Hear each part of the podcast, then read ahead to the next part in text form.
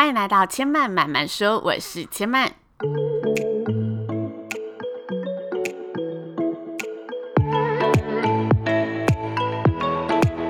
目前频道在 iTunes Store、Spotify、Google Podcast 都听得到。喜欢的朋友欢迎帮千曼订阅并留言评论，让更多人可以认识千曼慢慢说喽。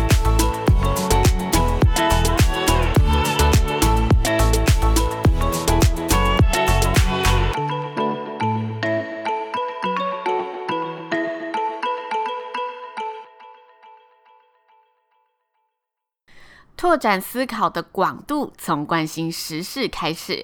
欢迎来到每周二慢说时事的单元。在这系列中呢，千嫚会跟大家聊聊近期台湾或者国际间发生的时事事件。那今天慢说时事的单元要跟大家分享的内容是失控的澳洲野火、最新灾况、酿火成因以及未来影响。在全球人民开心迎接二零二零年之际呢，东澳洲的人民却在和肆虐四个月的森林野火抗战。火势从二零一九年的九月开始，一路延烧到二零二零年的一月，至今天都还没有任何减缓停歇的现象。那由于呢，十二月到二月是澳洲的夏季，所以各界的相关人士们预估啊，这个火势会持续蔓延，大约两个月后才会开始停歇。换言之，这次的澳洲野火，依照专家们的预估，是很有可能延烧半年之久，因为目前已经延烧四个月了，再加上两个月，就代表长达半年的时间，整个东澳洲都是在燃烧的状态。那其实呢，澳洲每年夏季都会发生野火，因此森林之火在澳洲当地人来说并不稀奇。但是为什么这一次的澳洲野火会引起这么大的讨论和关注呢？主要是因为这次的野火燃烧程度已经超过了以往的范围，被视为全国性的火灾灾难。以大范围跟大家说明，澳洲总共分为六个州际，而这一次的野火范围就影响到了四个州际，就代表有一半以上的城市，一半以上的。土地都受到了这一波野火的影响。那在这集节目当中，千曼呢将澳洲野火的事件分为四个不同的面向跟大家探讨。第一，千曼会跟大家分享的是这次野火造成的已知灾情以及现况。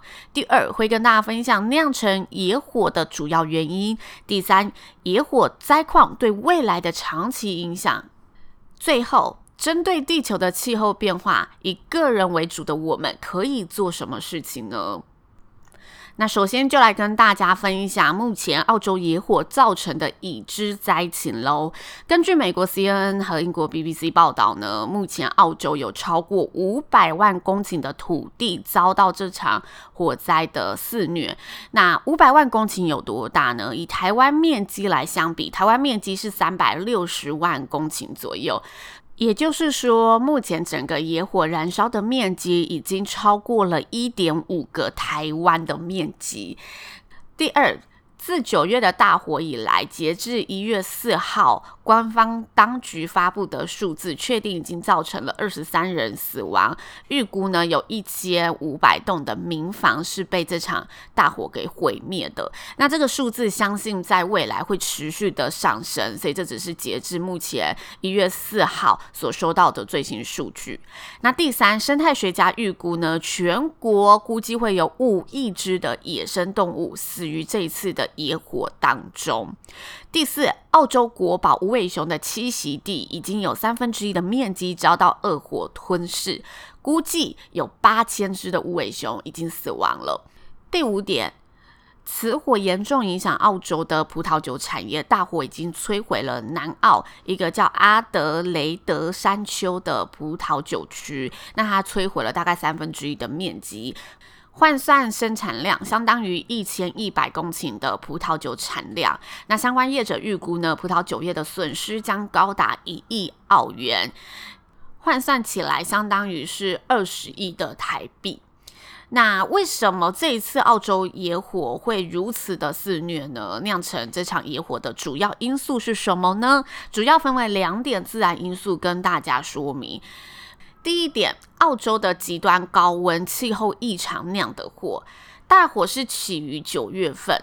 九月到十一月其实是澳洲的春季，那通常野火发生的季节会是在夏季，所以野火等于提早来拜访了。那为什么会提早拜访？因为二零一九年的春季呢，是澳洲有记录以来最干燥的春天。据相关数据是显示，有记录是已经超过百年的记录了。那正常而言，每年平均的春季降雨率为四百六十五毫米。那二零一九年仅仅下了两百五十六毫米，也就是说，它是低于整个降雨的平均值，而且低于快一半的降雨量，因此也造成了大地的状态是呈现一个干燥的状态。那从气温的数据上显示呢，在去年二零一九年的十二月十七号，澳洲出现了平均最高温度四十点九的高温，在十二月十八号呢，持续上升至四十一点九度，创下澳洲有史以来呢最干燥、最高温的一年。同时间，澳洲也正在经历印度洋偶极的气候现象。什么是印度洋偶极呢？它是一个发生在印度洋的一种特殊海气相互作用，就是海洋跟大气间的一些作用。那这个作用呢，简单来说，它会改变正常风向，使得海洋的温度混乱。当偶极发生时，这个现象发生时，印度洋西侧的对流会变得相当的活跃。也因此，西部海面的温度会升高，造成非洲东部的大规模降雨。相对的，当西部升高时，海洋的东侧海面温度就会下降，导致印尼地区跟澳洲容易出现干旱的情况产生。这是第一点，澳洲的极端高温气候酿成了这次大火持续燃烧的原因。第二点，长期干燥加上当地植被的特性易燃，让燃烧的速度扩张且恶化。因为这些气候现象造成长期的气候干燥，让大地的植物相对的减少了本身的含水量，加速了植物更容易被燃烧的可能性。而此次野火发生最严重的。新南威尔斯州，也就是新州，它其实是尾熊的主要栖息地之一。那尾熊本身吃什么东西呢？它就是吃尤加利叶。尤加利树又称桉树，由于本身尤加利叶的叶子是充满着油分，所以桉树它是属于一种易燃的树木，也因此促成此次的火势可以说是大规模的迅速蔓延恶化。其实还有许多相关的报道有指出，可能间接造成这一场火势的原因。但前面这里为大家介绍的是最主要直接造成这一次火势的自然成因，跟大家做分享。那这场野火对未来会造成怎么样的影响呢？分为以下四点跟大家介绍。第一个，导致旱季期更长。原本就处于干燥的环境呢，在严重的大火之后，会让本身的温度持续的上升，影响了降雨的模式，让整个旱季因为降雨的模式被影响而更加的拉长了那个时期。所以这时候，如果严重的火灾持续的发生，就很容易进入一个恶性循环的模式。第二个，生态威胁。这场大火其实导致许多物种的生态被破坏，包括了澳洲的国宝尾熊，还有西部地区鹦鹉，以及南澳袋袋鼠岛上的狭足袋鼠。等珍贵的动物都在此次的大火中被带走了许多的生命。那被燃烧的土地呢，也需要长期的恢复期才有机会恢复成以往的样貌。有许多专家担心，这场大火之后，这个修复期其实是需要投入很多的心力的。那第三，人类健康堪虑啊，大火导致一氧化碳的排放量明显的增加。那这些烟雾呢，浓烟会飘向附近的城市，空气中。中带有悬浮粒子，将造成一个呼吸的污染，影响人体健康。那澳洲当局表示，这次大火浓烟已经覆盖了包括雪梨、坎培拉等城市。制造出的污染物浓度呢，是对人体有害等级浓度的十一倍。雪梨的空气品质已经有至少三十天是处于危险等级的状态。第四点，农作物与国家经济损失。火灾烧毁的农作物、建筑物，政府投入的相关救援资金以及损失的观光收益，因大火烟雾扩散。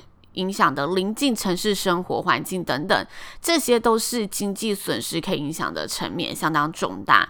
那相关的损失需要待大火扑灭后才可以去精算得知。但是各界经济学家预估啊，光邻近城市雪梨受到的损害，预估一天就损失高达五千万的澳币。换算台币就是一天就损失了十点五亿的台币，是一个相当庞大的金额。那面对地球的气候变化，我们可以做什么呢？其实近年来的环保意识抬头，就是针对。地球气候变化，我们每个人可以身体力行维护地球的一个行为。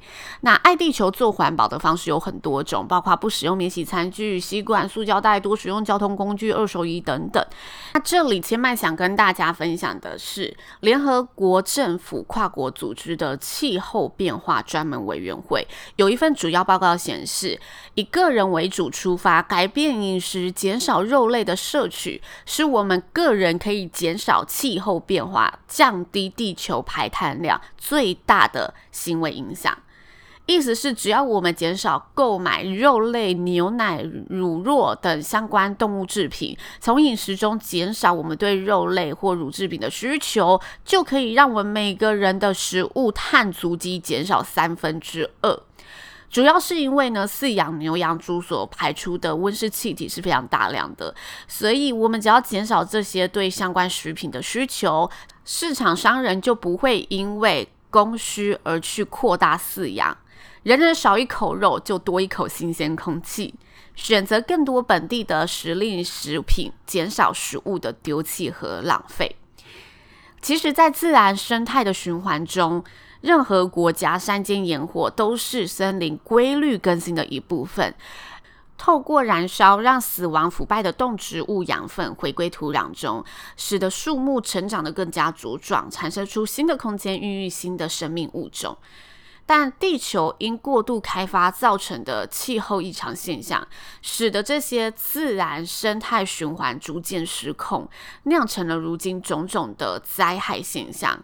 无论是圣婴现象不正常的出现、干旱、冰雹，或者年年创新高、创新低的气温数据，都是地球对于我们的警告。也希望大家可以多多认识这些议题，将这些议题分享给身旁还不这么了解的朋友，让我们一起维护我们唯一的地球。